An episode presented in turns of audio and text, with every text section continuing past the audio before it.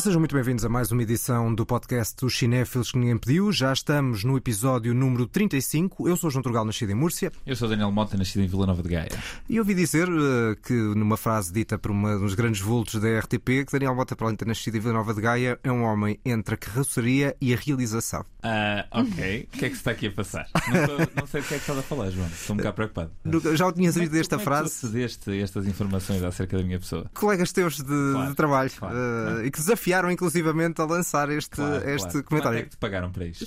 Nada, uh, eu até disse que pronto, mais tarde ou mais cedo iria fazê-lo uh, e Claro. cá estou, cá estou. Mas sim, mas sim, o meu coração está dividido entre a carroçaria e a realização. Na verdade, vamos sempre construir alguma coisa. Exatamente, seja de uma construção prática ou artística, não é? É, mas é sempre prático de alguma É maneira. verdade, é verdade. E há a prática Não, João, cinematográfica. estás aí muito bem. Estás aí muito bem. Obrigado por me teres humilhado logo ao início do Não, não, não, não, não, não, longe disso. Bom, como já perceberam agora pela pequena gargalhada, temos uma convidada e vamos deixá-la apresentar-se. Olá, sou Jana Tiami e nasci em Bruxelas. Convidado internacional. Bem-vinda, uh, Gena. É, já está- que significa que já estamos a alargar. Já tivemos um brasileiro Exatamente. e uma luso-francesa, não é? Exato. Portanto, e agora temos uma completa estrangeira também. Completa? Uma Estrangeira bifa, completa, quase? uma bifa. mas com um português perfeito. Bem, perfeito, não diria, mas com português eh, aceitável. Não, não, mais do que isso, mais do que isso. Vamos aumentar aqui de latitudes. Temos aqui uh, um português, um espanhol e uma belga. Falar... uma anedota isto. É verdade, é verdade. Para falar de um filme que é asiático pela primeira vez. A novidade que ninguém pediu. Ora, temos então um filme coreano e é um filme que ganhou o prémio de melhor realização em Cannes. E se calhar lançava-te, Gena, começando por perguntar como é que é a tua familiaridade com o cinema coreano e também, eventualmente, com o Park Chan-wook, que é o realizador deste filme. Bem, eu já vi o Old Boy, que é uma das minhas obras cinematográficas favoritas, e o Mademoiselle. Eu gosto muito do trabalho dele, embora tenha umas críticas para dar, mas. hum, É, é disso que estamos à espera, não é? Não é, não é, não é o do paraíso. Não, mas eu, eu gosto muito de cinema de género e eu acho que é um realizador que sempre se desafia para realizar, para encenar, mettre en scène. E, Encenação, encenação. Sim, é? de encenação mesmo interessante, que está sempre à procura de ideias e acho que, aliás, não é por acaso que ele teve o, o prémio da meilleure mise en scène, ou seja, da encenação propriamente, porque no filme vê-se que está sempre à procura de ideias de como filmar de uma maneira nova e tudo mais. Opções óbvias é claramente a coisa que não existe na carreira, na própria carreira dele e neste, neste filme. Nunca há uma procura pelo óbvio, não é? Sim, sim, sim, sim. É sempre eh, a, procura de uma maneira original certo. de filmar uma história de amor, de filmar a tecnologia, a maneira de filmar a tecnologia é muito, Exatamente. muito nova e pronto. E o filme chama-se Decisão de Partir, sabes como é que se chama em, em coreano? Não faço não. ideia, João, mas eu sei que tu vais-te tirar de cabeça a tentar dizer o nome em coreano. Não vou fazê-lo, mas desta vez tenho aqui uma opção diferente, que é recorrer ao Google. Ah, muito bem. Uau, João. Mas se quiseres assim com outra cadência, Claro, também, também anda aqui. 헤어질 결심. Muito bem, João. Eh, Para mim seria Yojil Kyolshim, mas, eh, Está lá perto. mas é capaz de não ser muito bem isto, mas, Mas, eh, mas está por aí, está por aí. nenhum de nós é especialista não é? Não. em língua coreana, não é? Como assim? Sabes Pois. perfeitamente que eu sou fluente em coreano. E outras línguas asiáticas outras línguas também. asiáticas claro. E não só, e não só. E não não é? só. Um- Sou um linguista de, de primeira água. De não é? renome, de de, renome. renome, exatamente. E tu, Mota, eh, continuando nesta viagem um bocadinho pela, pela pela história. do Park Chan-wook. Eu sou muito, muito fã do, do Park Chan-wook. O primeiro filme que vi dele nem sequer foi o Old Boy, foi o Lady Vengeance, Ah. um, que eu adorei. Está a voltar ao- ao- aos cinemas e ao filmino, ou seja, como uma nova, Sim, uma sim, sim, retrospectiva Hum, da, E da vale a obra. pena. Essa trilogia da vingança, da qual o Old Boy é o filme central Uhum. e foi o filme mais falado, na altura também venceu o Grande Prémio em Cannes. Essa trilogia da vingança é toda ela muito interessante, mas depois todo o resto da, da filmografia do Park Chan-wook, não só consumi, como sou, sou muito admirador, acho sempre muito interessante a forma como ele aborda todas as cenas, todas as cenas são escolhidas, todos os planos são escolhidos, todos os, os enquadramentos, a mesma direção dos atores é muito específica hum. e isso é sempre muito interessante de ver em qualquer artista, em qualquer cineasta. E no caso dele, ele quase que se torna justamente um Hitchcock dos tolos, porque depois todos os filmes dele têm aquele lado de thriller, etc., mas depois dão uma volta e são dementes. E tu há bocado falaste do Mademoiselle, que eu adorei que tivesse dito o título Em francês, que é a criada, porque A, a criada, que, que também é um filme brilhante. Este Decisão de Partir é o, provavelmente o filme, em termos do seu conteúdo, o filme menos Park Chan-wook que eu já vi. Ah, Pelo menos é aquele com menos violência, desde logo, Sim, não é? sim. E- mas outros fatores estão cá, a culpa, os traumas do passado, ou seja, é inevitável estarem cá, ou seja, há, um- há os traços, isto não é um filme que seja completamente diferente de outros. Só dizer que estamos a ouvir em fundo, ah, não se espantem, estamos a ouvir em fundo, não é? O teu filho, Jana. É a minha filha, sim. A tua filha, a tua filha. É É verdade. É verdade. É a nossa convidada mais nova, não é? Nunca tivesse um convidado tão novo em estúdio e, pelo pelo visto, parece-me que ela tem imensa coisa a dizer. Exa- Exatamente. Mas isto, de alguma maneira, não sei se vocês concordam, acaba por ser pelo fatalismo da personagem, pela paixão eh, sinistra por uma femme fatal, um filme com muitos traços do que é um noir clássico, não é? Completamente. Exatamente. Mas é, é também por isso que eu acho que ele está a tentar de tantas maneiras e às vezes um bocadinho demasiado de maneira forçada encontrar novas ideias, ou seja, tinha que ser um filme clássico para ele estar aí à procura, porque às vezes temos POVs muito inesperados eh, de um peixe morto, de um cadáver, dos próprios telemóveis. E se calhar seria se não fosse o filme do Park Chan-wook ou se não, ou seja, eu, eu sou fã dele por isso não me incomodou, mas para uma pessoa que está à procura de uma história com a qual eh, te deixas levar completamente, se calhar não é o melhor filme. Sim, porque eu acho que há, há problemas de argumento eh, que, que eu também notei neste e não notei, por exemplo, no- na, na Criada, que era o filme anterior. Bom, falando só um bocadinho do ponto de partida do filme, o ponto de partida é de facto um crime, um detetive que está a investigar esse crime e uma das principais suspeitas é a mulher do homem que aparece morto, que aparentemente não está a sofrer. E é o que vemos e ouvimos nesta cena, embora seja em coreano. 많이 놀라셨겠습니다. 산에 가서 안 오면 걱정했어요. 마침내 죽을까봐. 마침내. 저보다 한국말 잘하시네요. Vou tentar traduzir um pouco.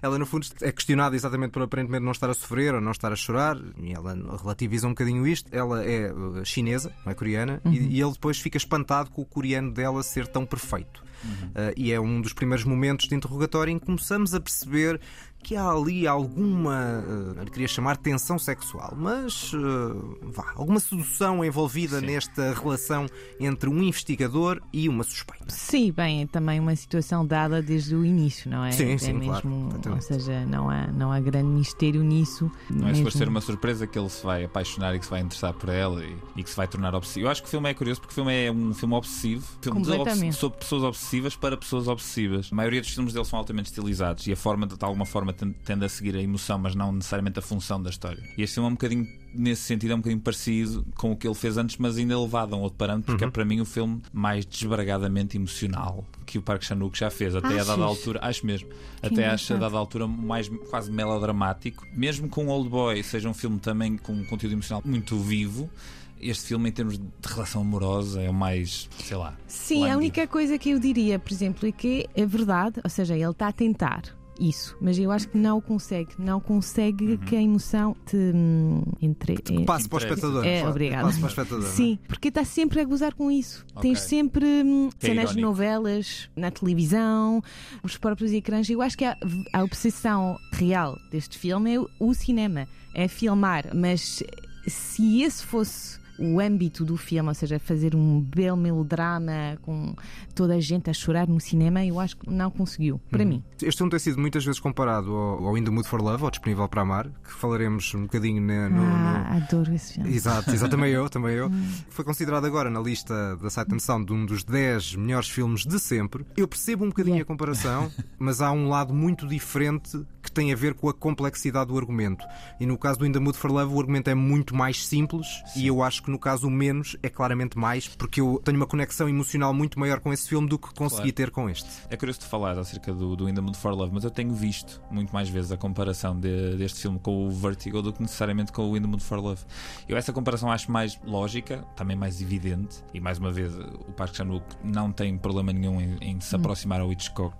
Eu não acho necessariamente que o filme queira ser uma melodrama. Eu acho é que é o filme mais claramente sobre romance e sobre amor que o Park Chan-wook tem. Só que a maneira como ele conta histórias vai sempre ter essa ironia, esse, esse lado inesperado. Do nada aparece uma cena numa televisão ao lado em que duas pessoas estão a fazer amor em que ficas, "Ok, porque é que isto está a acontecer? E ele tenta-te sempre perturbar e tenta-te sempre assaltar os sentidos de alguma maneira. Sim, eu acho que do ponto de vista estético o filme é, é maravilhoso, está cheio de pormenores, de planos de pormenor Quase, incríveis. quase, quase Sim, que era sim. expectável. É o que já estamos à espera também, não é? Aquele vestido, o vestido azul esverdeado, a dicotomia mar-montanha, ou seja, ele vai pegando Sim. ali. Mas ao mesmo tempo, lá está, está sempre, por exemplo, com planos bastante largos. Eu acho que é sempre aí, em termos de encenação, uma maneira de filmar diferente. Mas Concordo plenamente. Aliás, eu acho que uma, uma das coisas curiosas é que eu, a dada altura, neste filme, o que não me aconteceu nos outros, eu este filme eu acho que o admiro mais do que gosto dele. Enquanto que, por exemplo, na Criada, eu estava a admirar muito o filme, até que de repente no fim o filme dá uma volta e eu fico, uau! E eu gostei muito mais do filme a partir do, do- da volta que a história dá no final. E este filme aqui eu admiro a execução, acho inacreditável a coisas que ele faz simples, tecnicamente parecem simples, mas, ele, mas são muito complexas. Mas senti-me um pouco distante emocionalmente do filme, apesar de, de achar que ele está. Vejo, vejo, concordo contigo.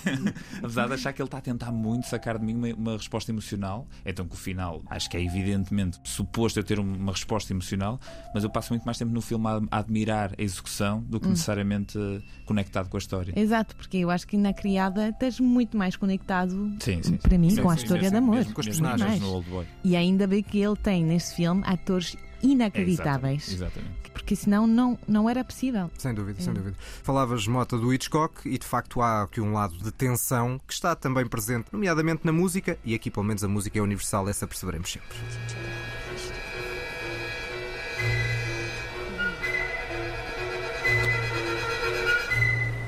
이러려고 입구에 왔어요? 내가 그렇게 만만합니까? 내가 그렇게 나쁩니까? Este é o momento em que o detetive e a suspeita, ou antiga suspeita, se encontram num cenário muito parecido com aquele que deu origem à morte do marido dela. Exato. E por isso também este clima de tensão. Mas a propósito também da questão da violência, acho que este filme tem muito menos violência e também é muito mais eh, púdico e acho que menos transgressor do ponto de vista da sexualidade. Eu, eu acho que ele teve também um objetivo de fazer um filme que chegasse a um público mais alargado, o que pode ser contestável. É se, se o facto de ele querer fazer uma coisa que não provoque problemas a, algum, a um certo público, que não crie algumas críticas de excesso de sexualidade mais ou menos explícita que existia na criada. Não sei se também houve um bocadinho esse objetivo de fazer uma coisa mais clean. Eu não sei se isso passa pela cabeça deste, deste realizador. Houve uma referência qualquer dele numa entrevista em que ele disse que a vida, a ideia de fazer uma coisa mais alargada. Não sei se era por aí ou não. Mas é curioso porque mesmo a tentar fazer uma coisa mais alargada que fosse vista por mais pessoas, ele mesmo assim tem sequências no filme que são difíceis, nem tanto eh, em termos de violência ou de sexualidade, mas mesmo de acompanhar a, a- história. O filme de repente coloca três ou quatro informações muito, muito juntas, logo Sim, no sim, início, sim. a maneira como as personagens são apresentadas, se não estivermos a prestar completa atenção, nós perdemos logo. Eu acho fascinante a maneira como ele consegue expor imensa coisa da vida das personagens e da, da psicologia das personagens em tão pouco tempo, com sequências tão curtas e tão bem editadas. Aliás, eu acho o, o início do filme mais interessante até do que, do que para onde o filme depois caminha. Em- Embora eu acho que há ali uma questão na parte final do filme, não, nós não vamos ser spoilers, nunca somos, mas há uma questão que tem a ver com a própria construção do filme e do enredo, que eu não sei se nós fôssemos chineses ou coreanos, se não tínhamos uma ligação, uma conexão mais forte com o filme. Porque há ali uma questão de tradução que, que está ali envolvida e com a qual nos passa ou um bocadinho ao lado, ou mesmo quando percebemos o que é que está ali em questão, não tem aquele punch porque não é uma das nossas línguas e também não percebemos o que é que está ali a ser dito. Não é? Tens toda a razão. É verdade, nó- nós não percebemos e também por isso não, se- não sei se ele estava mesmo à procura de alargar ao público, porque Pois, por outro eh, lado, é esses, verdade. esses pormenores, por exemplo, são muito curiosos, interessantes. Ou seja, é, é um filme desafiante de qualquer forma. Ou Sim, sim, seja, tu entras logo na ação, às vezes não percebes, estás, estás a pensar: ah, o que é que ele diz? O que é que ele diz? Ou seja, é desafiante para o espectador e nesse aspecto eh, é um filme eh, muito bem conseguido. Só queria dizer mais uma coisa hum, acerca do amor, porque eu acho que, embora as cenas eh, de amor estejam um bocadinho superficiais, eu Uhum. diria. Praticamente não existem, não é? Na Yeah. verdade. Sim, mas sabes quando eles estão no templo e é tudo super Certo. muito coreografado. Muito técnico, né? Sim, também muito, muito estético. Achas muito- que passa pouca emoção de- Sim. do que se está ali a passar? Sim, acho que é mesmo uma coisa de encenação. Não sei, é técnico Uhum. para mim, muito mais do que sensual. ou- Mas há uma, há uma coisa muito bem conseguida e quando. Eu acho que não é spoiler alert. alert. Um, quando ela disse para, para ele, a, a femme fatal, ah, disseste que me amavas e não percebes enquanto espectador e quando vais percebendo o que é que ela queria dizer é muito lindo porque é um amo-te que ele diz sem dizer essas palavras e eu acho que talvez o único momento realmente emocional do filme é esse. É, mas mesmo aí, lá está a tal questão da língua e depois como a coisa tem um outro peso, eu acho que pode ganhar ali um outro, um outro condão que não nos passa, não nos passa muito. Mas eu também não posso comentar muito o que tu disseste, porque se comenta se centrar-me se continuar a comentar, Já- aí aí sim já vai ser spoiler Yeah, total, total, total, total. Mas há, há um lado que eu acho que também pela construção estética e pela precisão cirúrgica que ele constrói sempre, sinto-me de uma certa maneira hipnotizado por toda a relação entre realidade, sonho, percepção e o- no- numa sala de cinema eu acho que consegui ter uma conexão muito grande por causa disso. E isso é bastante propositado, porque a nossa personagem principal tem problemas de sono e passa o filme todo num estado, num limbo entre estar acordado e estar a dormir. E nós, a dada altura, percebemos que muitas das cenas que estamos a ver são fantasias ou, so- ou sonhos dentro da cabeça dele. Hum, Mas nunca, ou seja, Mas é nunca sempre uma. temos a certeza. Exato. Exatamente. Isso é mais engraçado. É isso, é isso. Ele não consegue dormir, mas por outro lado parece que está sempre à procura de despertar para uma nova realidade. Não é? Portanto, há ali um lado paradoxal nessa, nessa personagem, mas isso também tem muito a ver com as, com as figuras do noir. Isso é que me fez muito lembrar aquelas figuras daqueles detetives com grandes obsessões, com grandes Exato, problemas, exato, cuja saúde mental não, está ali perfeita. Exato. O Detetive Obsessivo, e há bocado a Jana já falou um pouco do- da força destes atores principais. Eu queria só destacar a, a atriz principal, vou tentar dizer o nome dela, a Tang Wei. Uhum. Ah, interpreta a personagem, mais uma vez vou tentar dizer o nome de Seo Rei. Esta Podia ter é- autorizado aqui o, Google Podias ter usado o Google Translate, se calhar ficava mais bem, mais bem dizido. É, Ahm, bem dizido, pronto, bem. é, Basicamente, ela tem uma tarefa muito complexa de nos fazer sentir o mesmo que o detetive ah, sente por ela. Ela tem que ser subversiva e misteriosa ao mesmo tempo que é sedutora e, e brincalhona. Eu acho que é uma performance incrível e que fosse por mais nada, vale a pena ver o filme para descobrir esta atriz que é fantástica. Sim, sim, porque é uma femme fatal muito complexa, Sim, não sim, é sim. só a figura assim clássica, Exatamente. esteti- esteticizada. Exatamente. É verdade. Para fechar, eu acho que só vamos um bocadinho à, à banda sonora, uh, há bocadinho só aquele certo de tensão, agora sim uma música que se repete várias vezes no filme e é uma das coisas que eu mais gostei do filme, é de facto esta banda sonora e vamos ouvir um tema chamado Mist de Jung Un-ik.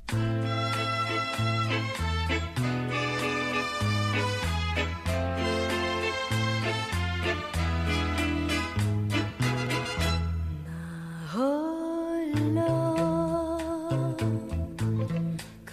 걸어가는 안개만이 자욱한 이 거리 Pensa outra vez, João, esta. esta... Não, estou a brincar. Estava a fazer com uma personagem no filme.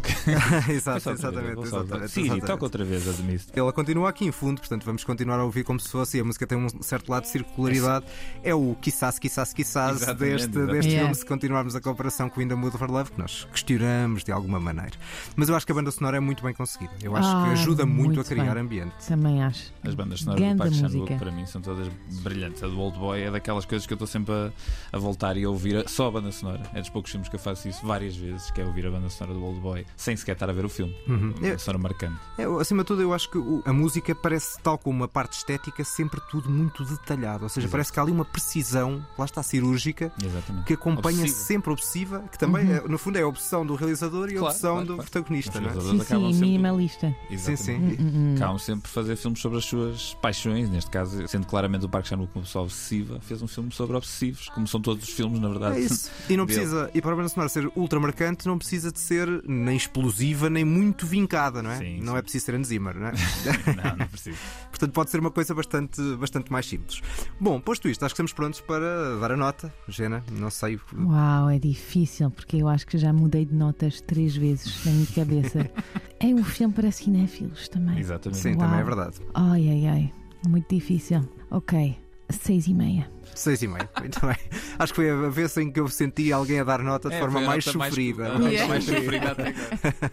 Mota. É, pá, eu também me so, sofri um bocado a nota porque apetece-me dar 10 pelo interesse da realização, apetece-me dar 5 pela falta de, de interesse de algumas partes da história, portanto vou ficar lá pelo meio. Não vou dar um 6,5 só para não ser igual, porque eu não dou meios, mas vou dar um 7. É um set que eu também tenho aqui, portanto estamos Ah, é? muito. É Uau. o segundo filme seguido que temos, Temos. E, que, e que estamos aqui um bocadinho à volta, ou seja, filmes interessantes, aconteceu o mesmo com o Crimes do Futuro, filmes que nós achamos interessantes, eu achei este mais interessante do que o Sim, Crimes sim, do sim. Futuro, mas, mas que falta qualquer coisa para poder ser um acima disto. Hum. Só o facto de não ser polémico é um bocadinho. Dá a pensar. Sim, sim, sim. Mas, mas não é necessariamente por isso. Eu acho que se o, se o argumento fosse um bocadinho mais limado, eu teria gostado bastante mais, do- bastante mais do Yeah. filme.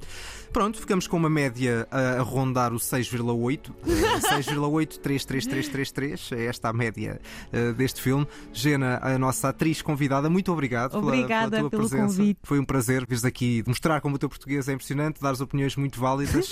Obrigada, obrigada. E, hum, e apesar de, de termos algumas, não vou resistir a dizer que estávamos antes em off a falar da nossa discordância sobre o Apichapong, não é? Eu quero falar, eu quero fazer uma emissão inteira sobre isso. Não concordo contigo. Pode ser que me convenças, pode ser que me convenças. Uma hora sobre uma discórdia, vai ser lindo. É verdade, é Eu verdade. fico aqui só a moderar, É só bater palmas. É que eu já escolhi filmes do Apichapong duas vezes para não ver. Duas, não foi só uma, foram duas. duas vezes. Jana, muito obrigado. Obrigada, Obrigado, E obrigada. depois disto vamos à nossa lista e vamos continuar com o cinema sul-coreano. A lista que ninguém pediu. Ora, temos então o cinema sul-coreano. Eu vou continuar com nos thrillers, muito diferentes os meus. É curioso, eu também vou continuar nos estrelas, mas eu, eu acrescentei uma camada a este desafio.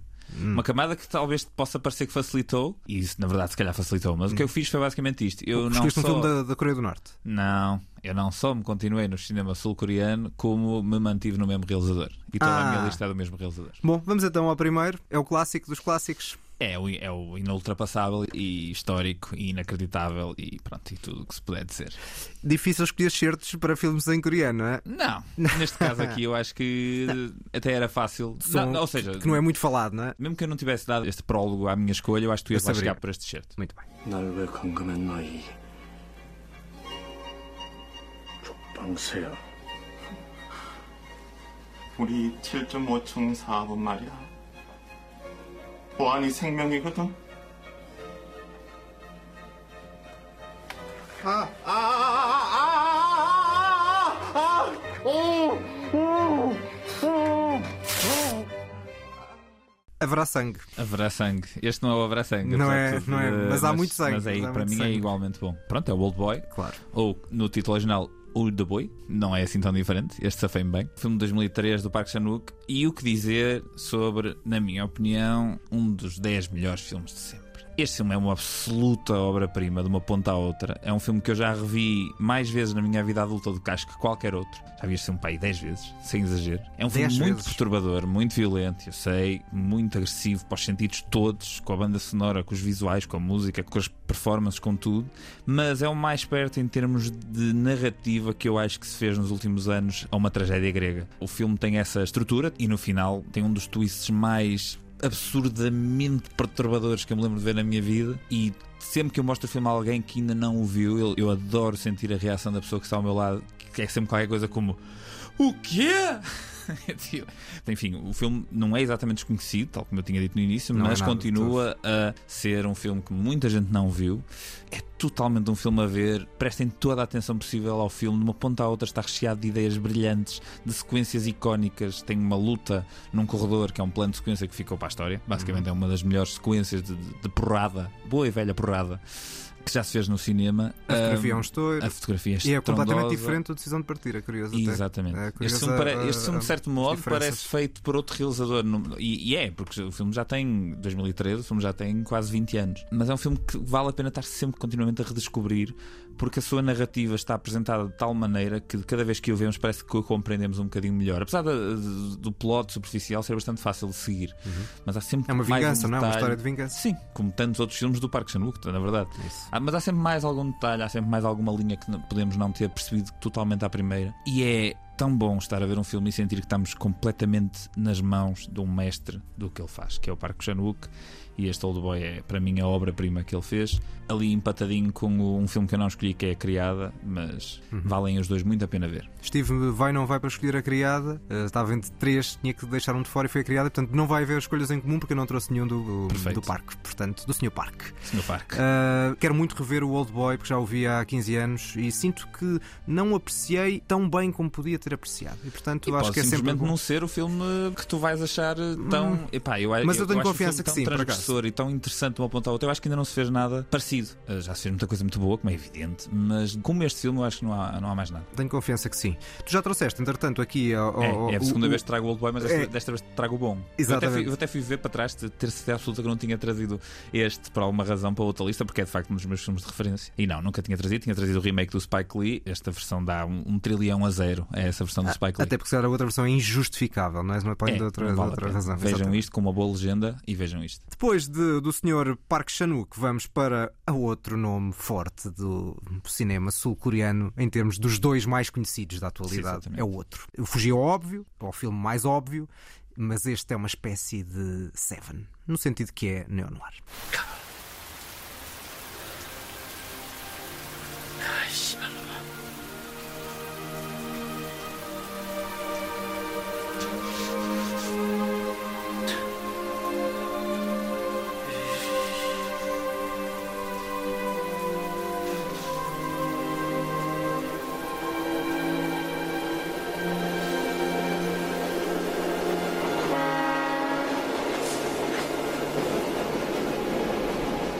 Pus aqui uma cena com pouco diálogo, é uma das cenas mais fortes do filme. O filme todo é muito forte, é o que eu estou a pensar. Eh, Parece-me que é o Salinui Shuek. Isso mesmo, é mais, ora bem. Estava aqui a confirmar nos meus apontamentos se era efetivamente esse o título em coreano e eh, se pelo menos eu não faria melhor no que Obrigado. ao coreano diz respeito, em português, Memórias de um Assassino, precisamente. Que filmaço. É verdade. E este, este curiosamente, vi no cinema numa reposição que feita há, há relativamente pouco tempo no, no Nimas. Fizeram uma retrospectiva da obra do Bong Joon-ho. Eu estava a dizer que é uma, é uma espécie de Seven, é um filme sobre um serial killer, é neo-noir, mas tem um sentido de humor que o Seven não tem. E, portanto, nesse aspecto é, é bastante diferente. Mas é um thriller que é, de uma certa maneira, muito mais do que isso, porque mostra-nos uma série de traços da sociedade sul-coreana, a brutalidade policial, um certo choque entre a, a capital e a província, que é de alguma maneira universal. Há sempre eh, contrastes entre um lado mais rural, um lado mais urbano, uma centralidade e, uma, e um lado menos central. E isso está, está muito presente aqui, com personagens ultra carismáticas e um humor delirante. E depois, tal como o Bong Joon-ho nos, eh, nos eh, acho que ainda não, não referi que estamos a falar do realizador do Parasitas, não é? Caso não estivessem a ter. Exatamente. Tem uma espécie de final meio em aberto, meio twist desafiante que é impressionante e que vale muito a pena. Portanto, se só viram o Parasitas do Bong Joon-ho, há aqui mais material deste filme, o Mother. hum, Pois, eu ia te perguntar se tinhas escolhido mais algum filme do Bong Joon-ho. Não, não. Pronto, O- eu o- sou muito fã tanto do Park Chan-wook como do Bong Joon-ho. Desta vez não escolhi nenhum filme do Bong Joon-ho, mas já que não escolheste, o Mother e o The Host, a criatura, são dois filmes para mim absolutamente geniais. Não vi, mas quero muito ver. eh, E também não vi os filmes americanos dele, portanto, acho que ainda há Ah, muito mas o uma- Snowpiercer também é um excelente filme. Tu não viste o Snowpiercer? Pois não, É não, não, bom, não. Também é muito bom. E portanto acho que há mais material para explorar, ou seja, se calhar é dos realizadores que quando fizeram uma incursão pela América não perderam a identidade, sim, não é? Sim, sim, sim. Isso não acontece com todos os, os realizadores. Há ali uma tendência de parecerem um bocado engolidos pelo estúdio quando vão para os Estados Unidos. Não é uma regra, mas acontece muitas vezes. Bom, vamos para a segunda escolha e novamente um filme de Park É um Chan-wook. filme do Park Chan-wook, este muito menos conhecido, mas para terem uma ideia do, que é que- do tipo de material que estamos aqui a falar, Quentin Tarantino considerou um dos 20 melhores filmes feitos desde 1992. E se ele o diz? E se o Tarantino diz, a gente tem que ouvir e acatar.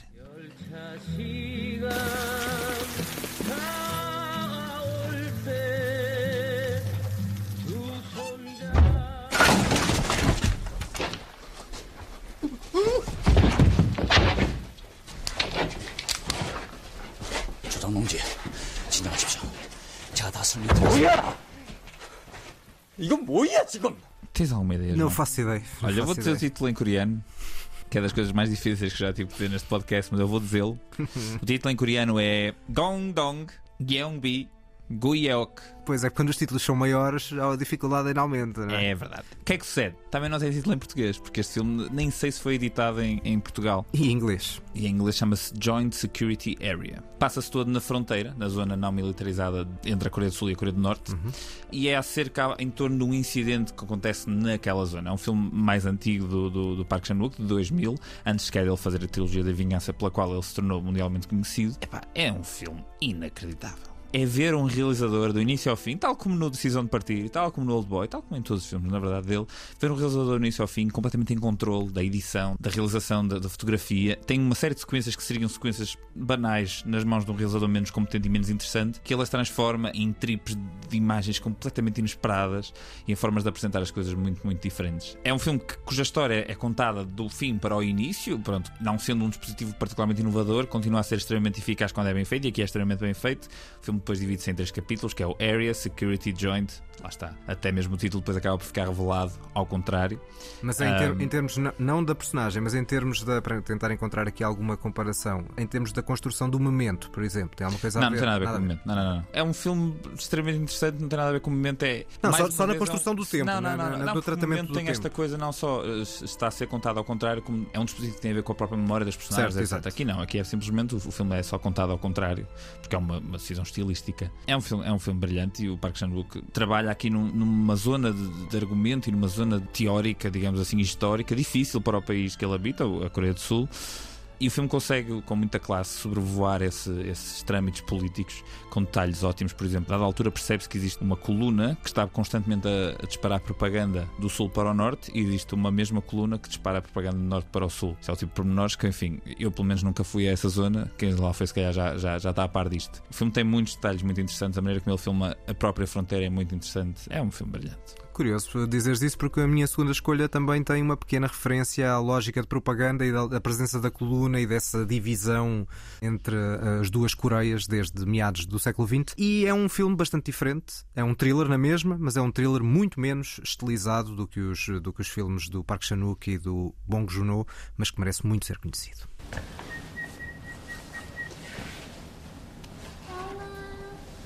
이리 poeira, poeira, poeira. Estava aqui a tentar perceber se este era o Burning. É Exatamente, é, é isso mesmo. Estava a tentar encontrar o título original. Dai, João. Burning, é, ah, é simples, ah, é simples. É quase Burning. É quase Burning, exato. Em português, em chamas. Mas viste o filme? Não vi, não vi, nunca vi este filme. Recomendo muito. Ouvimos aqui uma cena sobre um gato, porque este gato tem um papel na história muito importante. Já agora só dizer que ele é realizado por um realizador chamado Lee Chang-dong, que foi Ministro da Cultura da Coreia do Sul. Portanto, ele também teve uma passagem pela política, embora acho que relativamente fugaz.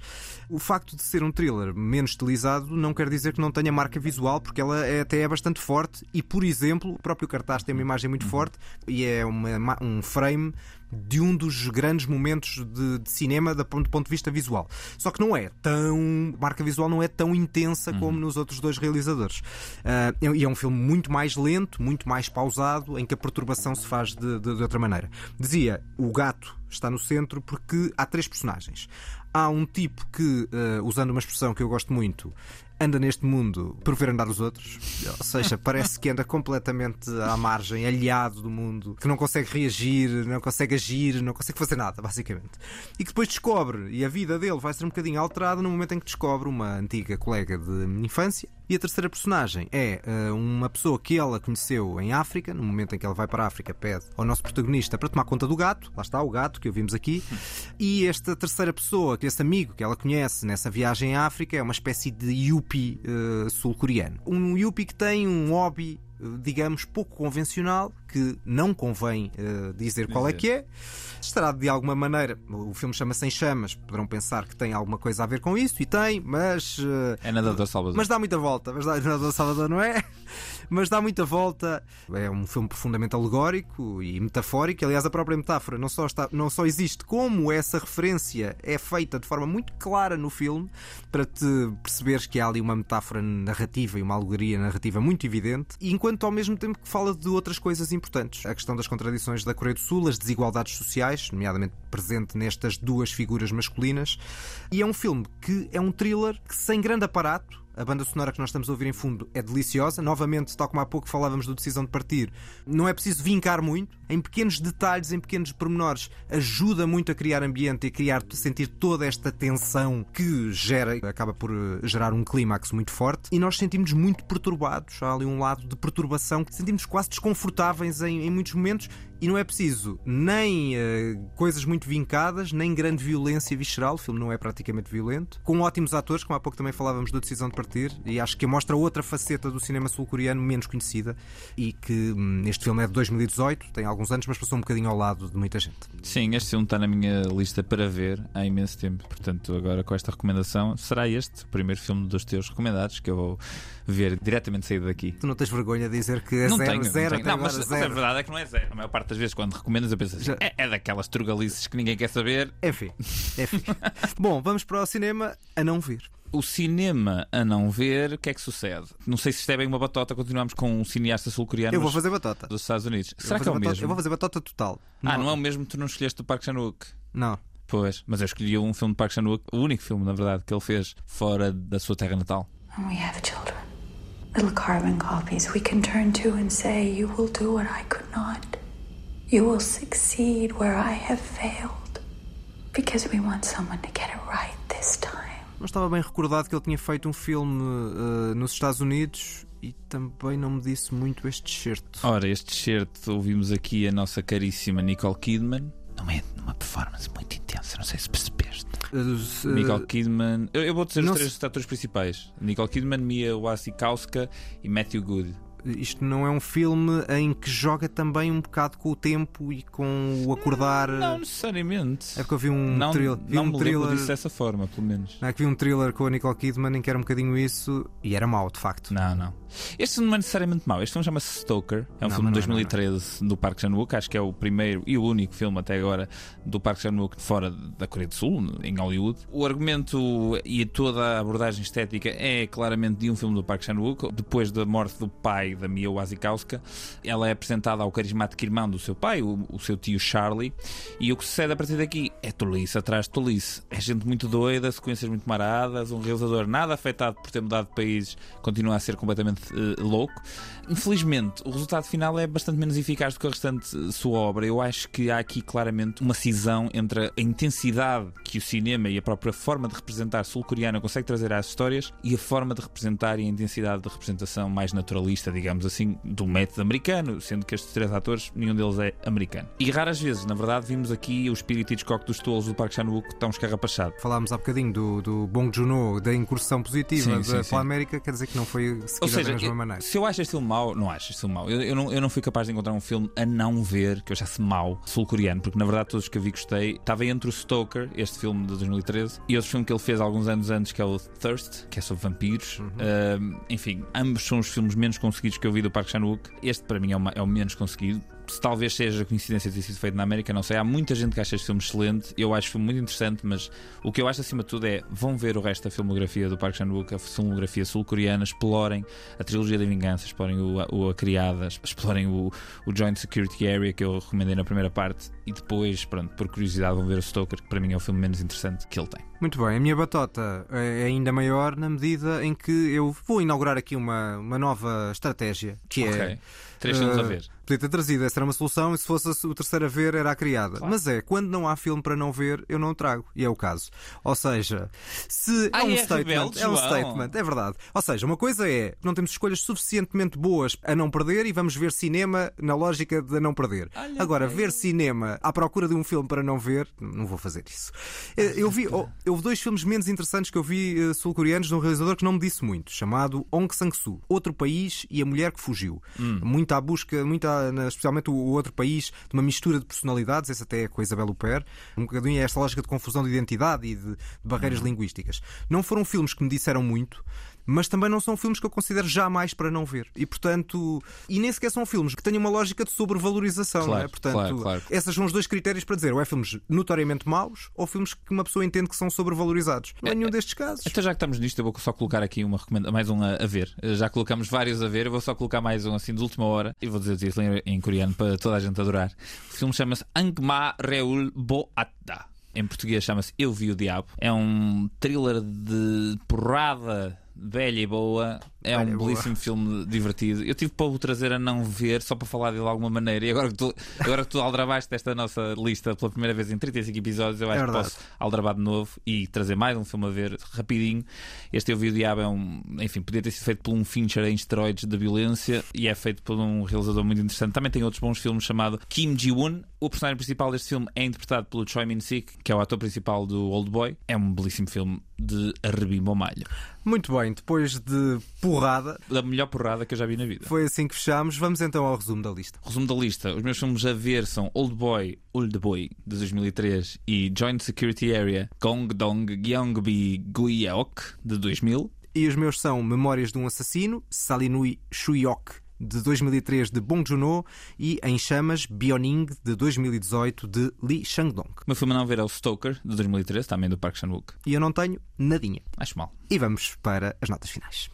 O toca e foge que ninguém pediu. Ora bem, temos aqui duas notas conjuntas e temos uma nota cada um separada. Vamos começar pelas coisas separadas. Vamos começar pelas coisas separadas. Vi finalmente esta semana um filme de 2018 chamado Cafarnaum, realizado por Nadine Labaki. É um filme que na altura foi muito falado, ganhou prémios a torto e direito. Muito miserabilista. Muito miserabilista. No entanto, há que ver uma coisa, João. O que é que eu acho? Eu acho o filme bom, de facto. A história é muito, muito impactante. Como é que este filme foi sequer feito por esta realizadora? Ultrapassa-me. Quando eu percebi que o filme demorou seis meses a ser eh, filmado e mais um imenso tempo a ser editado e o primeiro corte tinha 12 horas, eu percebi, ok, eles filmaram que se fartaram para conseguir contar esta história, que a dada altura parece um documentário. O filme é bastante impressionante num lado formalista de como é que se consegue de, de não atores, de crianças, de sacar momentos de emoção tão, tão bem conseguidos. Acho que o filme cai um bocadinho num exagero melodramático de ir buscar a lágrima. Eu chorei, chorei copiosamente o filme todo, porque de facto é uma realidade que, enfim, é, Estamos a falar é- de crianças pobres, muito, muito, muito, Sim, muito pobres. é uma, é uma realidade abrigo, que é não transversalmente impactante. É impossível Certo. não ficar-se alheio e desligar-se emocionalmente do que este filme mostra. Se podia ser menos pesado, no sentido de ser menos evidente a forma como ele apresenta tudo isto, podia. Podia ser mais subtil. Mas é uma crítica difícil de fazer, porque É, acho acho o filme importante e acho um filme, acima de tudo, extremamente difícil de fazer bem e acho que o filme está bem feito. É, eu, eu acho que o filme tem essas eh, sensações distintas, eu também as senti, portanto concordo mais ou menos contigo. Há um lado que eu gosto bastante do filme, há outro que me cria quase uma certa repulsa pelo excesso de miserabilismo. Uhum. Bom, vamos para a minha nota solta, e a minha nota solta é do vosso cinema. Vocês andam a fazer bom cinema. Olha que novidade que tu me estás a dar, João. É verdade, cinema português. Já tivemos aqui o Alma Viva há uns tempos. Uh, e agora temos aqui outro belíssimo filme de uma realizadora que, curiosamente, eu não tinha gostado nada do filme dela anterior. A realizadora é a Cláudia Varjão.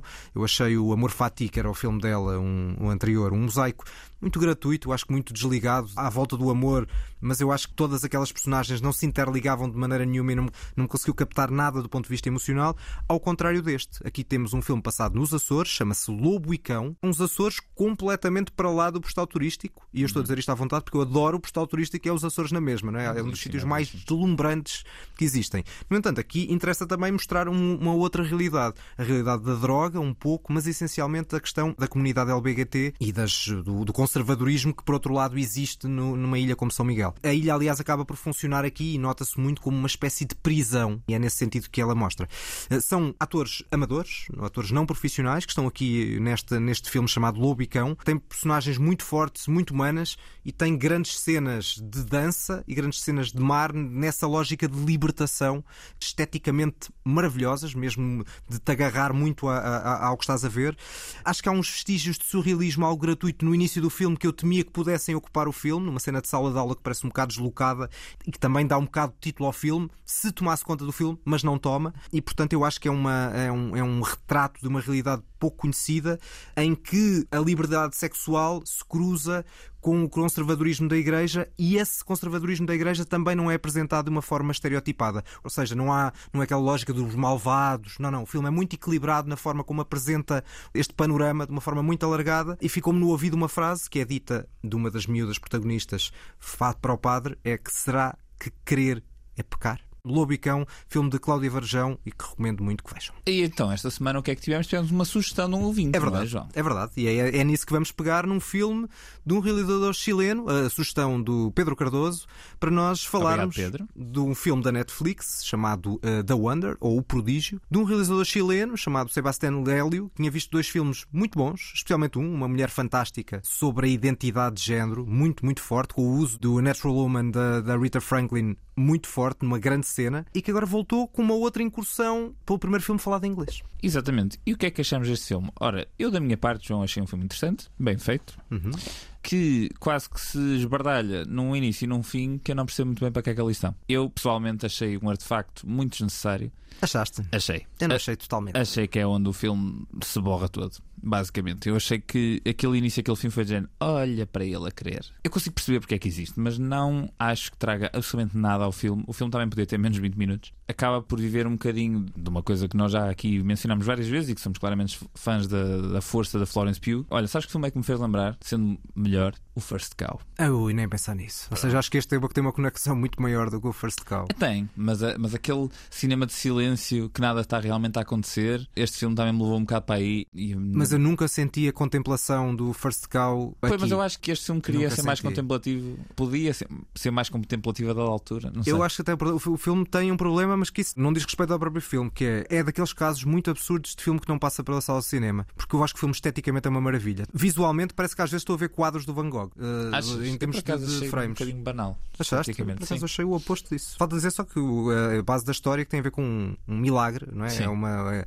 a Florence Pugh é uma enfermeira, uma das grandes atrizes da, Da nova geração, da nova geração, sem dúvida, e que volta a querer ter um papel forte e que vai investigar um milagre, uma enfermeira chamada para investigar, juntamente com uma freira, um suposto milagre de uma criança que não come há quatro meses e está viva. Toda a forma como constrói isso, como também lá está, novamente, a ideia de- do conservadorismo, como vai mexendo as peças, Uhum, como fala de uma certa ignorância, como a ignorância acaba por contribuir muitas vezes para acreditarmos em coisas que não devemos e para desculpabilizarmos certas coisas também, não é? Sim, o filme tem pontos de vista interessantes. Eu acho mesmo é que, a mim, a partir do momento em que o filme me lança no início, da forma como lança, e eu passo o filme todo a tentar responder à Perceber quê? pergunta porquê é que o filme começa assim, porque é que Sim, que é imagem desconcertante, é assim, não é? É bastante desconcertante. E a dada altura durante o filme esqueço-me que aquilo aconteceu no início. E depois lembras-te no fim. E depois no fim lembro-me e já não sei porque é que aquilo. Enfim, eu acho que o filme acaba por ser quase estragado por esse dispositivo, enfim, e, e perde-se um pouco. Esse dispositivo inicial e final deveria ter sido explorado um bocado ao longo do Sim, filme. exatamente. Ou- Eu estava à espera disso. De vez Para- em quando haver qualquer referência àquilo. E para te explicar um bocadinho melhor, o- ou seja, há uma ligação inevitável, até não é muito spoiler porque isto vai ser a primeira cena, mas há uma tentativa de ligação entre o teatro e o cinema. Mas era essa ideia, então devia ter sido explorada mais ao Pois, longo do filme. Não, não digo necessariamente como um Dogville do Lars von Trier, que Sim, é o mas filme imagina, todo assim. a mas- mise-en-scène do filme, a encenação do filme não nos leva para aí. Ele não filma as cenas como planos afastados, planos abertos.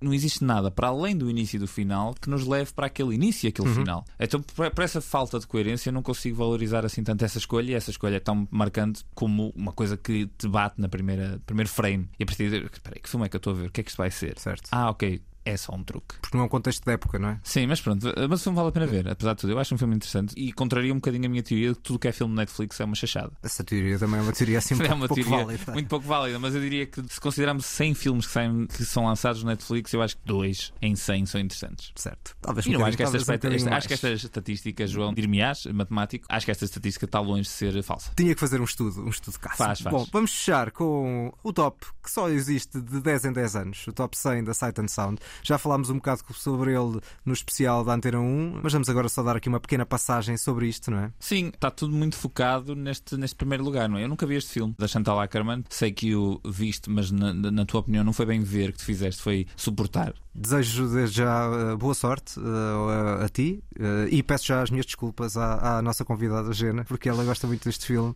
Acho que tem, uma, é um- tem um objetivo de experiência do tempo, eu não quero estar-me a explorar muito isso, que uh, podia ser bem, bem trabalhada, mas que, por exemplo, é muito mais bem trabalhada, num contexto completamente diferente, evidentemente, no In the Mood for Love, que também está no top 10. Ok. Não, são filmes completamente opostos. Pois, Atenção, um sem mais ver- realista sem e ver, seco. não, não é? vou, não vou adentrar. Eu acho é que é óbvio para quem vê esta lista que há aqui um, um esforço pela diversidade e um esforço por uma representatividade. Eu acho que, apesar de tudo, isso é bastante de salutar e de salientar e de elogiar. É que no top de 2012, sabes quantas mulheres, quantos filmes realizados por mulheres é que estavam na lista? Vou arriscar um, Dois. dois. Que são dois que estão agora no top 10. É este da Chantal Ackerman e era o Beau Travail da Claire Denis, que é um Sim. filme que eu gostei muitíssimo mais. Ok. Enfim, estas listas são, são o que são, não é? Não vale a pena estarmos a debruçar demasiado sobre o que é que está e o que é que não está. É vale mais a pena, acho eu, olhar para estes 100 filmes e tentar perceber eh, tendências e que caminhos é que isto pode apontar Uhum. para, para a lógica e para a crítica, para a própria sociedade e para o reflexo da sociedade de 2022. Não, e a lógica, essa lógica de representatividade, agora há 11 filmes realizados por mulheres, também Claro. há uma representatividade racial afro-americana muito maior. Uhum. Uh, o Spike Lee está aqui, que não tinha estado antes.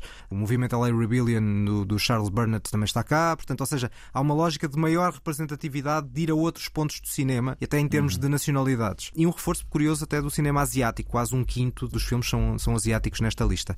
Inevitavelmente vai haver sempre gente a questionar, que se questione, por exemplo, que o mudo vai começando a perder peso. É inevitável, não é? Um, um bocado sinal dos tempos que querem inter- introduzir outros filmes. Mas eu acho essa, essa, essa ideia de representatividade interessante. Eu acho que os filmes atuais tenho alguma dificuldade em achar que, por exemplo, filmes que eu gosto, como o Get Out ou Moonlight ou o Retrato de uma Rapariga em Chamas, vão efetivamente perdurar no tempo. Tenho muitas dúvidas. sim, a dada altura pergunto-me se não devia haver uma regra qualquer que impedia que filmes com menos de 10 anos fossem considerados para estas listas, porque por muito que um filme possa Certo parecer do tempo, muito é? impactante na altura em que ele, que ele sai, há filmes muito que foram extremamente influentes que não, nem sequer aparecem nesta lista. Eu acho que a influência de um filme é a marca maior de- de- da sua importância e da sua relevância, e isto é uma lista não dos favoritos, mas dos melhores. E os melhores, a única maneira que eu vejo que seja sequer possível elaborar uma lista dos melhores é os mais influentes. Certo. Há nomes necessariamente em falta. Eu começo logo pelo Bergman, que perde peso nesta lista. Uhum. Tinha quatro filmes na anterior e passa a um.